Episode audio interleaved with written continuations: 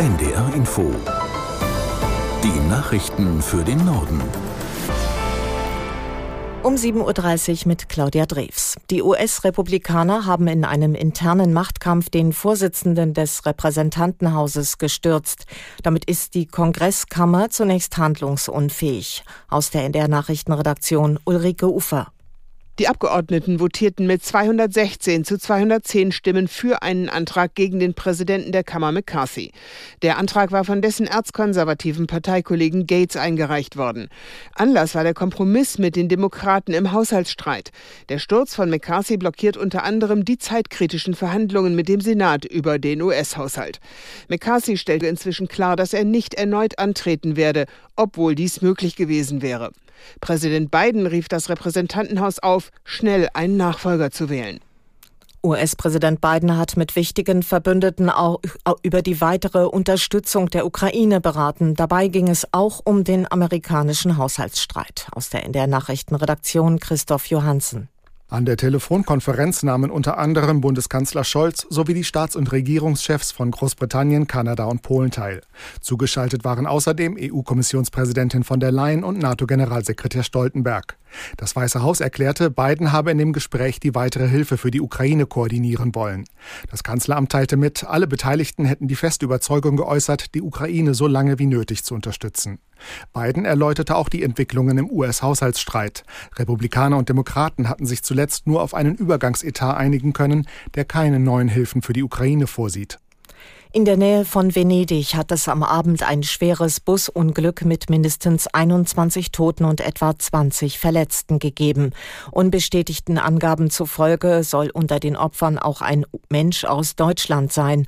Um die Unglücksursache zu klären, hat die Staatsanwaltschaft von Venedig offiziell Ermittlungen eingeleitet. Bislang ist unklar, warum der Bus von einer Brücke in die Tiefe stürzte. Offenbar hat es am Unfallort keine Bremsspuren gegeben. Mehrere der Verletzten schweben derzeit noch in Lebensgefahr. Bundesjustizminister Buschmann hat sich in der aktuellen Debatte über die Asyl- und Migrationspolitik zu Wort gemeldet. Der FDP-Politiker nannte drei Punkte, die seiner Meinung nach für Verbesserungen sorgen könnten. Aus Berlin Bianca Schwarz keine Bargeldauszahlungen an Asylbewerber, beschleunigte Abschiebungen und eine entschlossene Bekämpfung der Schlepperkriminalität. Im ZDF hat er am Abend die Bundesländer aufgefordert, Asylbewerbern keinerlei Bargeld zu geben. Rechtlich ist das möglich, die Entscheidung liegt bei den Ländern. Abschiebungen müssten schneller gehen. Die Gerichtsverfahren würden in Deutschland zu lange dauern, sagte Buschmann, je nach Bundesland bis zu drei Jahren. Und bei der Schleuserkriminalität müssten laut Bundesjustizminister geschlossene Finanzierungen Finanzierungskreise aufgebrochen werden.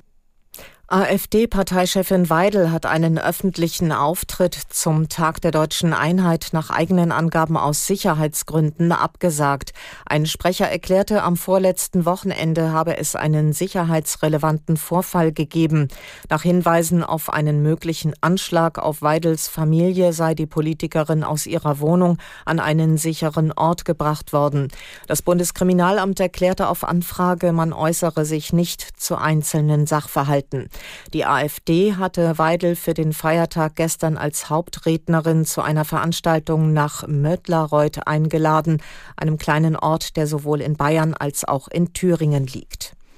In einer Stadt in Niedersachsen sind offenbar jahrelang Roma von den Behörden diskriminiert worden. Das berichtet die Hannoversche Allgemeine Zeitung und beruft sich dabei auf eine Studie der Leibniz-Universität aus dem Jahr 2021, die den Zeitraum von 2013 bis 2019 untersucht hat. Aus der NDR Nachrichtenredaktion Nina Schön.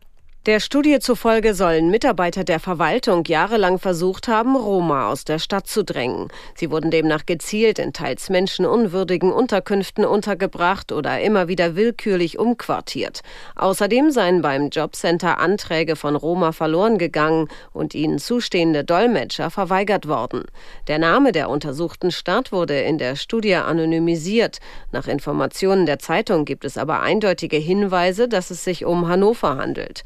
Die Stadt wies einige der Vorwürfe zurück, räumte aber grundsätzlich ein, dass es in der Verwaltung rassistische Handlungsmuster gegeben habe. Das sei inakzeptabel. Die chinesischen Behörden haben im Internet ein Foto blockiert, das zwei Athletinnen bei den Asienspielen zeigt.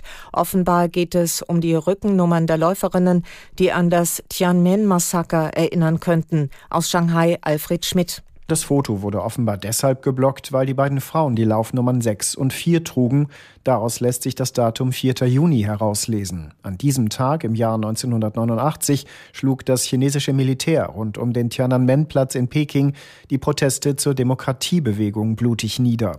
Alle Hinweise darauf werden regelmäßig aus dem chinesischen Internet von der Zensur gelöscht. Chinesische Social-Media-Postings zeigen eine graue Fläche an der Stelle, wo eigentlich das Foto der beiden Sportlerinnen stand. Allerdings ist die Zensur nicht vollständig. Manche chinesischen Nachrichtenmedien hatten das Bild bereits veröffentlicht, bevor es zensiert wurde. Das waren die Nachrichten.